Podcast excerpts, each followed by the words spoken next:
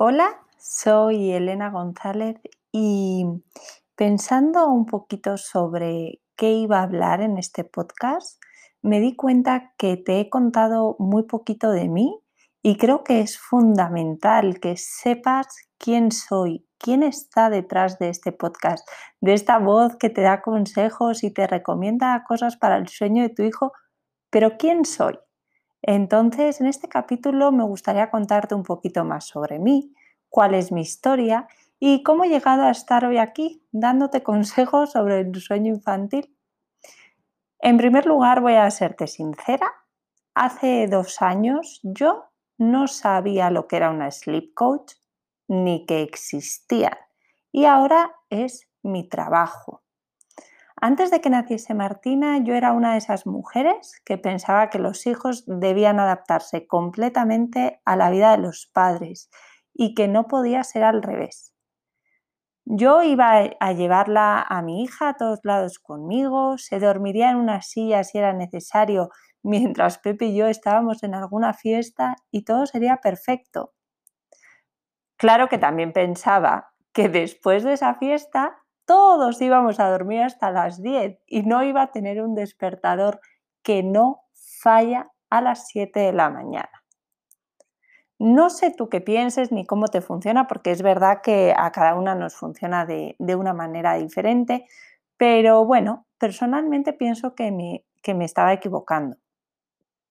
Convertirme en mamá, la verdad que supuso un cambio radical en mi vida. Creo que a todas nos pasa, pero he de reconocer que no me cambió tanto en el sentido de tener que quedarme en casa, de encerrarme. Yo seguía mi rutina habitual, salía a tomarme un café por las mañanas, iba al centro comercial, eh, al súper, a una comida, un desayuno. Martina se dormía donde estuviésemos. Por supuesto que no sabía lo que eran las muletillas, eh, que había horarios, nada de nada.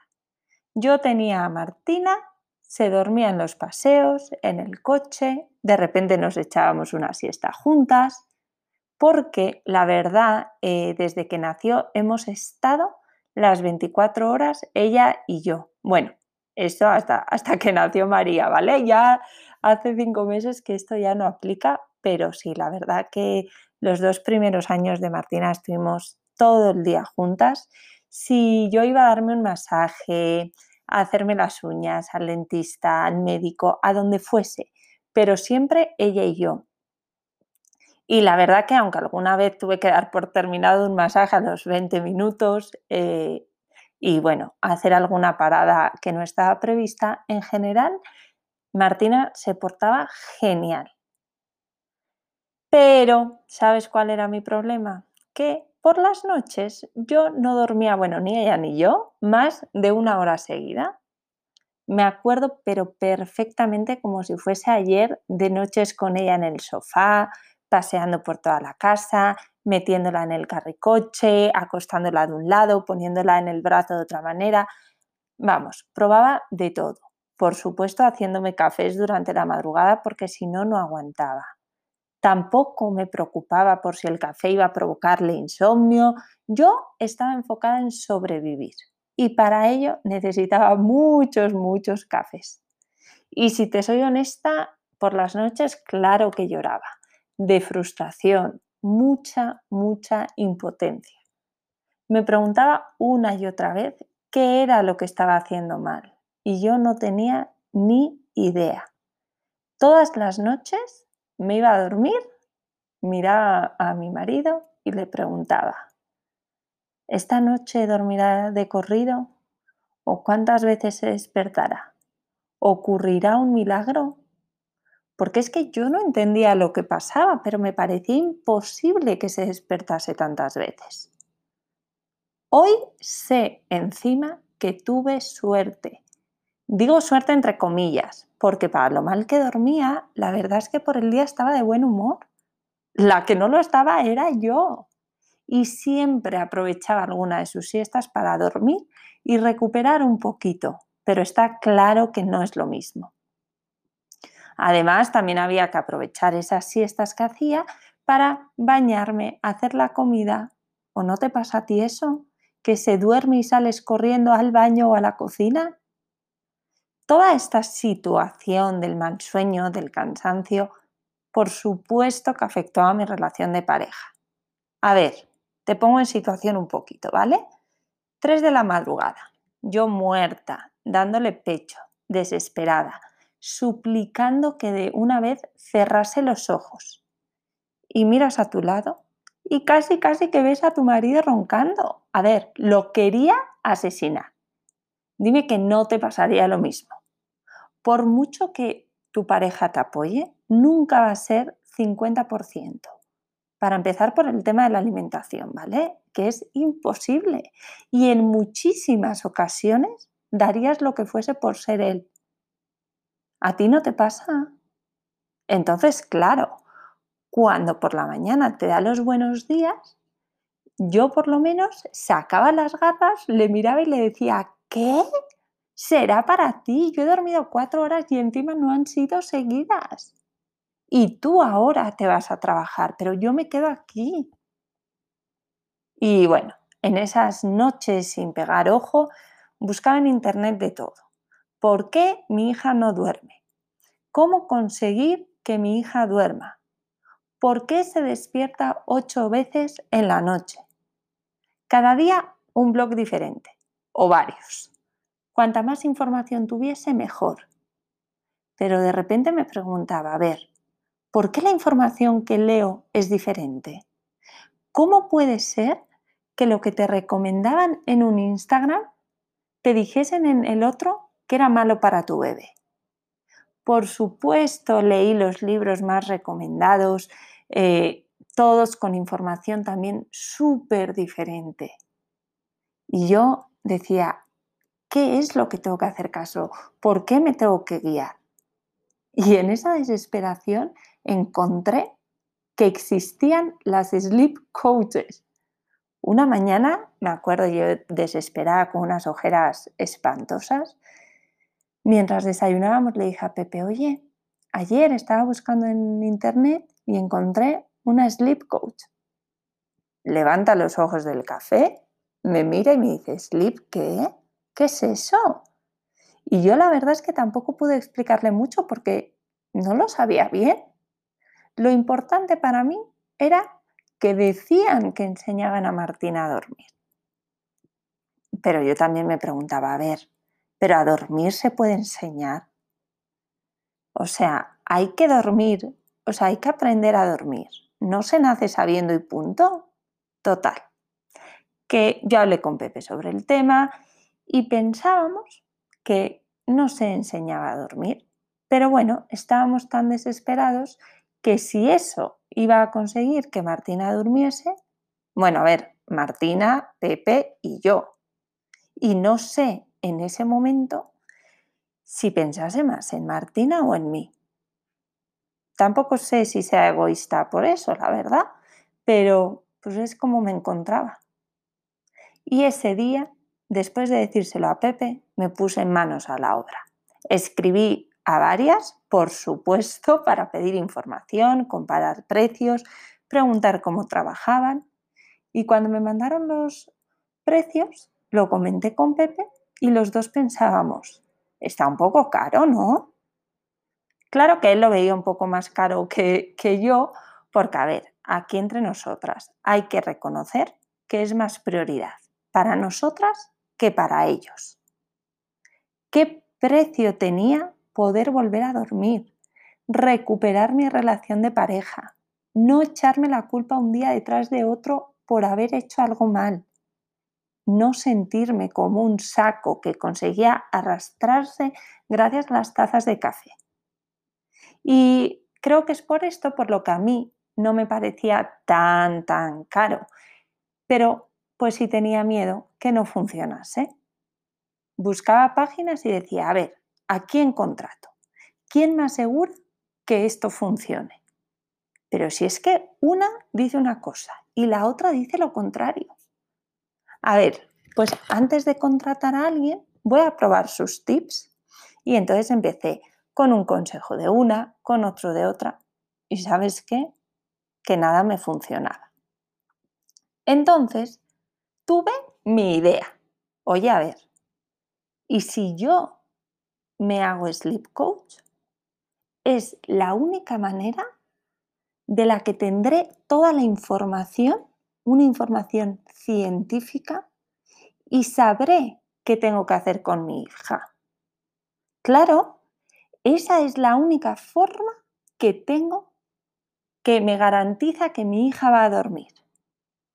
Por supuesto que era una inversión más alta, pero prefiero eso y estar segura que estar contratando una sleep coach, luego otra y desgastándome y por supuesto seguir sin dormir y llena de dudas de si funcionará, no. Ya está. En cuanto me haga sleep coach, empieza la cuenta atrás para que estas noches de terror terminen. Mm, total, que me puse a buscar eh, quién, quién hacía esta certificación y la verdad que encontré un instituto que me encantó, que es el FSI Spanish y bueno, pues apliqué, me aceptaron y empecé.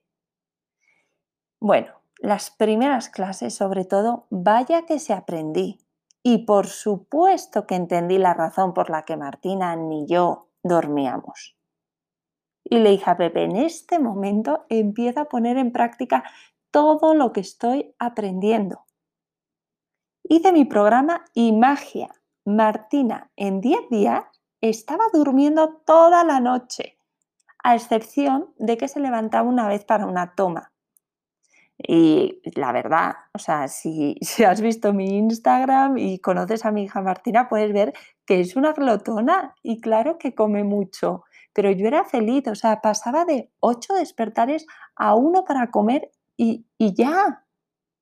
Y a ver, levantarme una vez en la noche era mucho más de lo que yo pedía.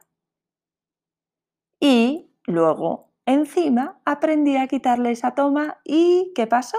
Que acostaba a Martina en su cuna, me iba y dormía toda la noche. Y sus siestas eran buenísimas, en unos horarios yo ya estaba súper organizada, sabía el tiempo con el que contaba para mí.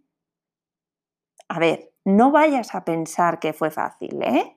Sí me costó trabajo. Por supuesto, vivir en la calle todo el día se terminó. Era importante la calidad del sueño de Martina y no podía seguir durmiendo todas sus siestas fuera de casa, en el coche, con luz.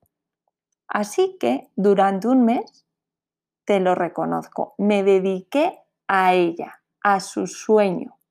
Y puedes pensar que fue esclavizarme, pero la verdad es que para mí ha sido una de las mejores decisiones que he tomado en mi vida. Pepe, que confiaba en esto menos que yo, tampoco se lo creía. Por supuesto, nosotros como pareja también éramos otros. Y entonces, en ese momento, dije, a ver, ¿cómo puede ser que las mamás estén viviendo lo que yo viví? A ver, en mi generación éramos muchas mamás estudiando eso que lo estábamos pasando mal. Yo no era la única. Martina no era la única niña que no dormía. Y pensar eso, que había más mamás que estaban viviendo la situación que yo pasé, me hizo inclinarme a dedicarme a esto, a hacer de eso que yo había estudiado para sobrevivir, para disfrutar a mi hija, disfrutar la vida, salvar mi relación de pareja, hacerlo mi trabajo, ayudar a otras mamás que estaban en mi situación, a enseñarles y a demostrarles que ser mamá no consiste en no dormir, ni muchísimo menos. Oye, que esto no es, ah, te tocó un hijo que no duerme, pues ala, a esperar. Y justamente eso es lo que quiero decirle a todas las mamás. Porque yo también leí libros que hablaban sobre el daño que le causabas a tu hijo enseñándole a dormir, que era un proceso madurativo, que había que esperar.